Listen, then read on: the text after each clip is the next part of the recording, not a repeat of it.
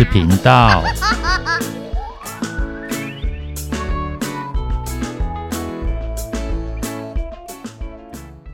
欢迎收听《不想说故事》，鸡小妹与神秘海洋第二季第二十四集，真相大白。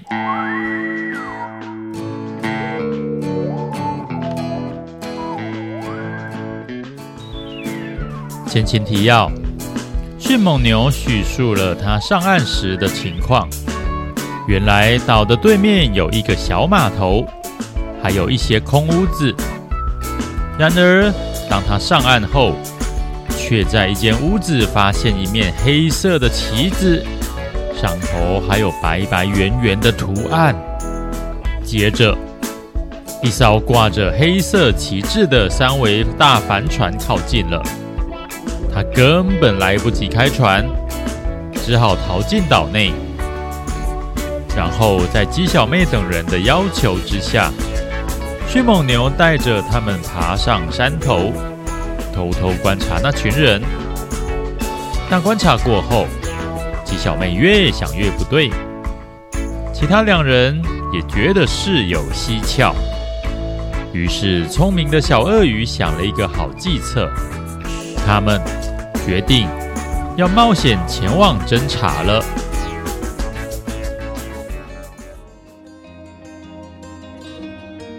这天是没有月亮的晚上，太阳下山之后，天色暗得很快。鸡小妹等人可以不点灯，也不拿火把，让自己隐身在黑暗之中。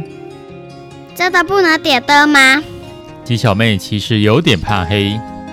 当然啊，在这里点灯，一定立刻就会被发现了。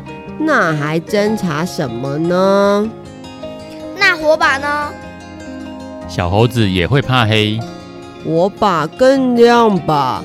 看看那边。迅猛牛说：“他和小鳄鱼说的没错。”那群人所在的屋里屋外，都一片灯火通明。身在黑暗中的他们看得一清二楚，因此绝对也能够预估，假如他们这边也在发光，对方肯定也一下子就看到了。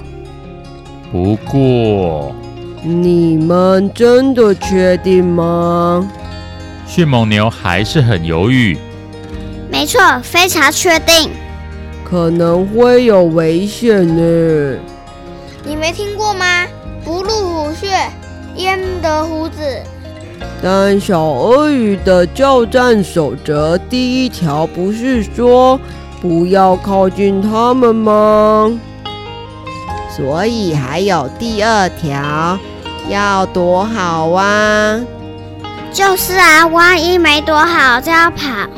我们一定比较适应黑暗。好吧，能不被发现是最好的。不然，如果他们真的跟过来要找我们，就麻烦了。他们终于出发了。入夜已经好一阵子，他们基本都已经适应黑暗了。虽然视线终究不像白天那么清晰。但至少不会什么都看不到。不过还是要小心脚下，万一被什么给绊到，那可是很危险的。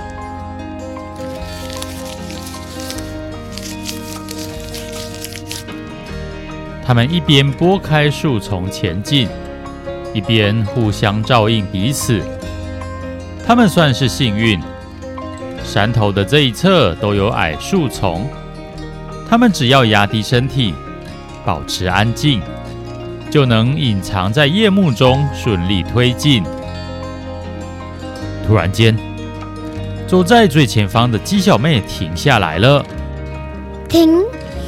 鸡小妹不敢太大声。好。在她身后的小猴子立即跟着停下脚步，但是更后面的小鳄鱼没听见指令，撞上去。哎呦！哎呦，哎呦！引发了哎呦声的连锁反应。还没完呢，紧接着最后面的迅猛牛再撞上来，哇哇哇哇！又引发另外一场哇哇声的连锁反应。喂，你们在干嘛啦？我不是说了停吗？鸡小妹觉得不满，不关我的事啊，我有停下来。小猴子觉得无辜，对不起啦，我没有听到。小鳄鱼觉得委屈，真的没听见哦，你的声音都被海风吹散了。迅猛牛觉得纳闷，哦，好吧。所以到底怎么了呢？原来他们已经非常接近海滩，再往前，矮树丛逐渐变得稀疏了。他们必须更加小心翼翼才行。所以鸡小妹才会停下脚步，准备仔细观察继续前进的路线。结果就像迅猛牛所说的，夜里海风太大。鸡小妹的声音才刚说出口就被吞没了，只有最靠近她的小猴子有听到。那该怎么做才好呢？这样吧，如果再有状况，你就把左手举到侧边握拳，后面的人看到就会知道要停下来了。原来还有这招？对对对。我在电影看过，士兵或特警进行侦查行动时都会这样做。拟定新的策略之后，一行人迂回前进，走走停停，但还是顺利推进着。然后，那几间屋子终于近在眼前了。他们几乎可以听见里面传出来的谈笑声，灯火也好像可以照到他们似的。接下来的行动才是真正的关键，只许成功，不许失败。他们四下张望，确认没人站哨之后，才一口气来到屋子边。躲在窗户底下，屋子里头的说话声更明显了。他们耳朵都贴在木造的墙壁上，聚精会神地听着。这坛真的是大丰收呢！就是说啊，大家可以开心好久了。说起来，我们能找到这边实在是太幸运了。就是说啊。这下不会有人来事了。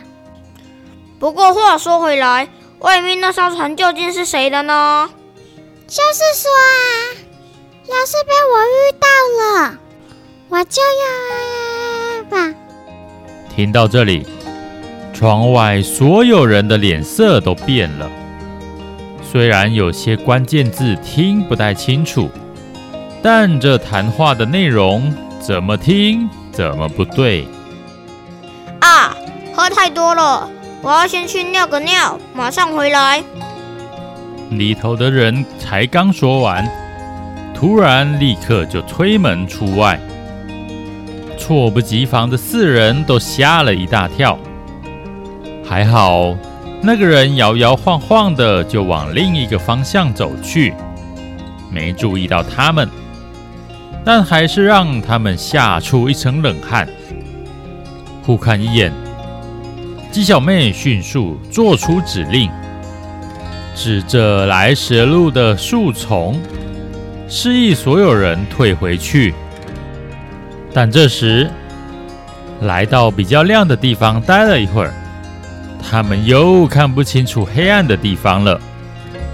迅猛牛一不小心踩到一根枯树枝，他吓得跳起来，结果又撞到小鳄鱼。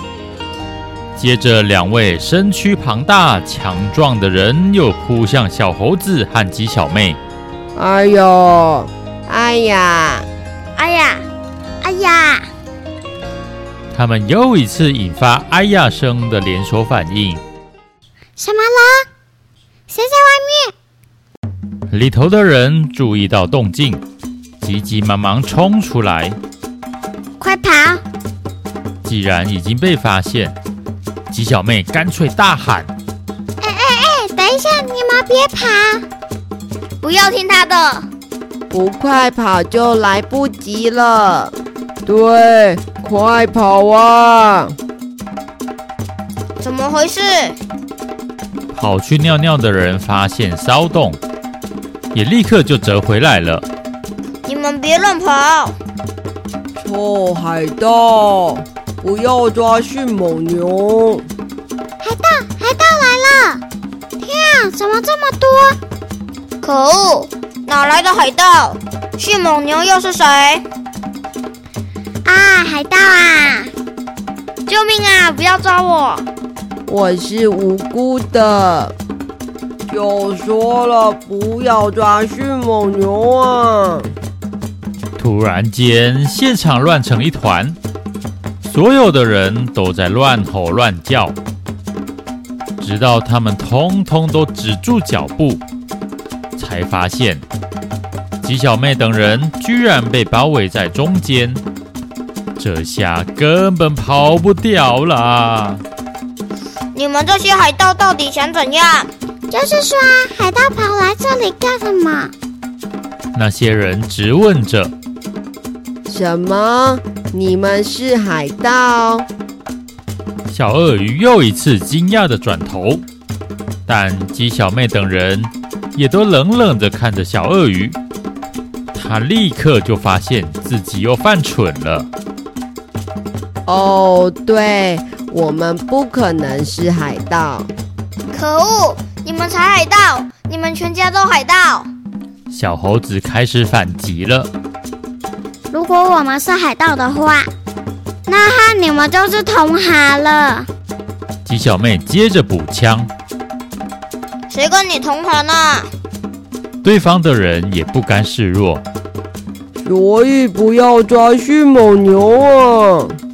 迅猛牛崩溃的大喊：“所以到底谁是迅猛牛啊？”对方的人更加气急败坏的大喊：“他！”鸡小妹、小猴子和小鳄鱼同时指着迅猛牛：“哎，不是，你们怎么可以出卖我？没有哦，从头到尾都是你自己一直喊的。”大家都等一下。就在这时，鸡小妹终于再次发现端倪。你的意思是说你们不是海盗？当然不是哦，我们只是普通的商人。你们呢？难道你们不是海盗吗？不是啊，我们只是普通的冒险者。看样子，他们当初在湖边遇见迅猛牛时闹的笑话又重演了。于是那群人邀请他们进屋子。好好聊上一聊。原来那群人根本就只是海上商人，常年在海上航行，无意间发现这座神奇的岛。为什么说神奇呢？那是因为这座岛并不是在热门航线上，因此会经过的人很少。但其实又还不算太远，只是要稍微绕个路。而他们会想绕过来，还特地盖了码头和房子，是因为他们在这里的浅海域发现大量品质良好的海带，可以卖到很棒的价格。海带？对啊，我们还特地挂在桅杆上当做招牌呢，哈哈哈。桅杆，桅杆，那片黑色的旗子，不，不是旗子，原来真的是海带。想不到小猴子居然误打误撞猜对了。不过这种打广告方式也太猎奇了吧？才不是猜的，是预判。对，这是预判，其实是我合理的推测。对对对，最好是。那你怎么没推测出他们不是海盗？哎，这个吗？接下来他们聊开了，之后的事，通通变得异常顺利。原来他们刚刚说，这下不会有啦，来碍事了。指的其实是不会有竞争对手来碍事。因为那些对手都没兴趣绕远路，因此这个大岛一直都罕无人迹。那个禁止进入的牌子，只不过是挂好玩的。而他们说，要是被我遇到了，我就要吧。则是在说，想要问他能不能上船参观。没想到那些人都那么有规矩，没有经过船长同意，都不会擅自上船。至于迅猛牛看见的那一面有着圆圆白白图案的黑色旗子呢？那根本只是遮阳用的黑色帆布，只是他们不在的时候，被风吹到海边。沾上太多海盐，才出现白色的痕迹罢了。我们知道你在岛内哦，不过我们一直忙着搬货，所以没有办法进去找你。迅猛牛，就是说啊，害我一直觉得好遗憾。他们说的是遗憾没有办法上船参观。你们想参观啊？那当然没问题啊！对了，说到搬货，你们也都很强壮呢。终于松了一口气的迅猛牛，此时已经完全恢复本性了，又伸出他的手。不过这次他及时制止自己，手在空中转了一个不自然的圆弧。在身体两侧弯曲起来，开始卖弄起自己发达的肱二头肌，就像我一样。哇，好厉害的肌肉！但是真的有用吗？就是说啊，会不会只是观赏用的肌肉啊？是哦，是哦，他其实很胆小哦。快人快语的小猴子又在乱放箭了。才不是胆小，我这叫做小心谨慎喽。他们继续聊开，聊天聊地聊东西，聊海聊路聊南北。鸡小妹叙述了鸡小妹号的状况，他们立刻理解，也乐意免费提供物资，让她进行修复。而他们也提到，每次搬货都会搬到头昏眼花，一直光喝水，好像又解不了身体的渴。小鳄鱼也不吝啬地提供能够补充电解质的自制运动饮料。详情请回顾《鸡小妹与神秘海洋》第一季第十七集。营养多多，烦恼少少。或许出外靠朋友就是这样。小鳄鱼与迅猛牛不打不相识，而他们与这群海上商人也是相识于误会，相知于交流啊。夜深了，那群商人好心的借了一间空屋子给鸡小妹一行人住一晚。